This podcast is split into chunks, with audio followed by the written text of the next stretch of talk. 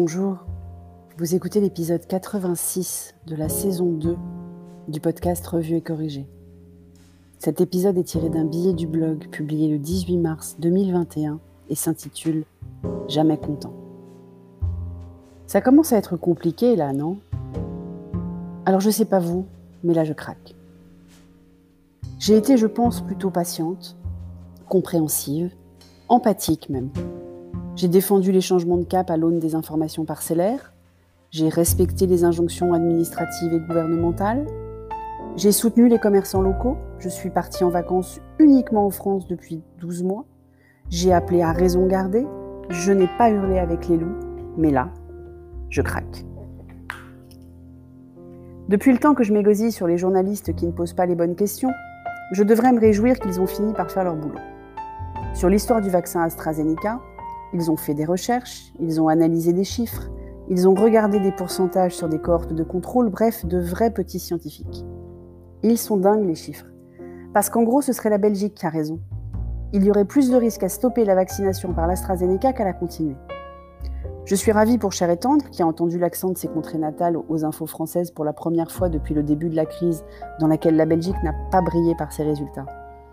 Mais je m'inquiète de notre mouton de panurgisme derrière l'Allemagne, et d'un manque de courage patent sur ce coup-là. En plus, il n'y a rien qui soit 100% sûr, à part peut-être l'homéopathie, mais je me refuse à glisser sur ce terrain-là. Aucun vaccin, aucun médicament, aucun produit chimique fabriqué par l'homme ou la femme n'est 100% sûr pour être ingéré par l'homme ou la femme. Il y a même des allergiques aux produits naturels, donc aucun produit n'est 100% sûr pour l'ensemble de l'humanité. À part l'eau. Et on en revient à l'homéopathie donc. Le principe de précaution est donc au centre du prochain grand débat que cette crise aura provoqué ou pourrait provoquer. Je dis pourrait provoquer parce que le débat désagréable sur le coût d'une vie dont je vous parlais il y a quelques épisodes n'a pas encore été posé dans des termes pertinents. C'est au nom du principe de précaution donc qu'on arrête de faire des choses potentiellement dangereuses tant qu'on n'est pas sûr qu'elles ne le sont vraiment pas. C'est au nom du principe de précaution qu'on a donc arrêté de vacciner avec un produit dont il a été démontré partout et par de multiples tests l'efficacité, un produit qui a déjà été administré en quantité conséquente, et pour 7 cas de thrombose étonnants. Si tant est qu'il y ait des cas de thrombose pas étonnants. En fait, ce qui est étonnant, c'est que le principe de précaution de nos jours, parce qu'on n'arrête pas d'entendre que le risque zéro n'existe pas. Donc, entre pas de risque zéro et trop de risques, c'est mince pour se faufiler, non On est donc en train de perdre 40% de notre capacité quotidienne à vacciner, sachant qu'elle était déjà limitée et limitante. Pour rappel, ma maman, qui fait partie de cette catégorie des moins de 75 ans sans comorbidité avérée, n'est toujours pas vaccinée, ni même sur la liste des vaccinables. À ce rythme-là, elle va finir vaccinée après Pâques, et cher étendre moi, à Noël. Je me retrouve donc à nouveau à râler contre mes compatriotes qui décidément aiment râler sur tout et n'importe quoi pourvu qu'ils puissent contredire. Le confinement, c'est trop dur économiquement. Le couvre-feu, c'est trop dur psychologiquement. Les mesures barrières, c'est chiant. Les masques, c'était un scandale de ne pas en avoir, c'est liberticide de nous les imposer. Les vaccins, pas question de me l'imposer, mais il faut que je puisse choisir ce qui je veux. Et surtout qu'il n'y ait aucun effet secondaire fantasmé. En gros, la seule constance des Français depuis 12 mois, c'est qu'ils ne sont jamais contents. Et ça, ça me rappelle une chanson. Pas vous?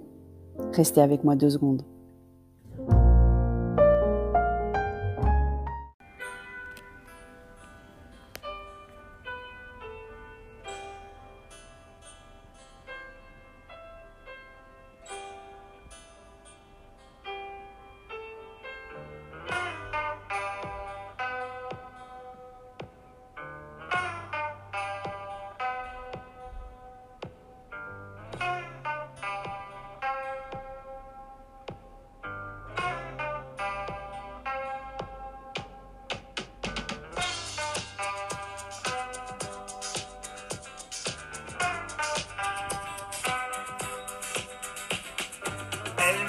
Que je pleure tout le temps, que je suis comme un tout petit enfant qui aime plus ses jeux, sa vie, sa maman. Elle dit que je pleure tout le temps, que je suis carrément méchant, jamais content.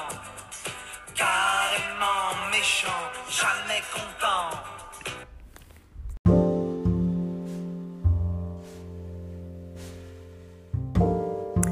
Merci d'avoir écouté. Si vous souhaitez soutenir ce podcast, vous pouvez me trouver sur Buy Me a Coffee sous le nom Laura Bokobza. Je mettrai le lien aussi dans les notes d'épisode. Si vous écoutez sur Apple, surtout laissez un commentaire avec vos 5 étoiles. Et sur toutes les plateformes de balado-diffusion, abonnez-vous et partagez. À bientôt!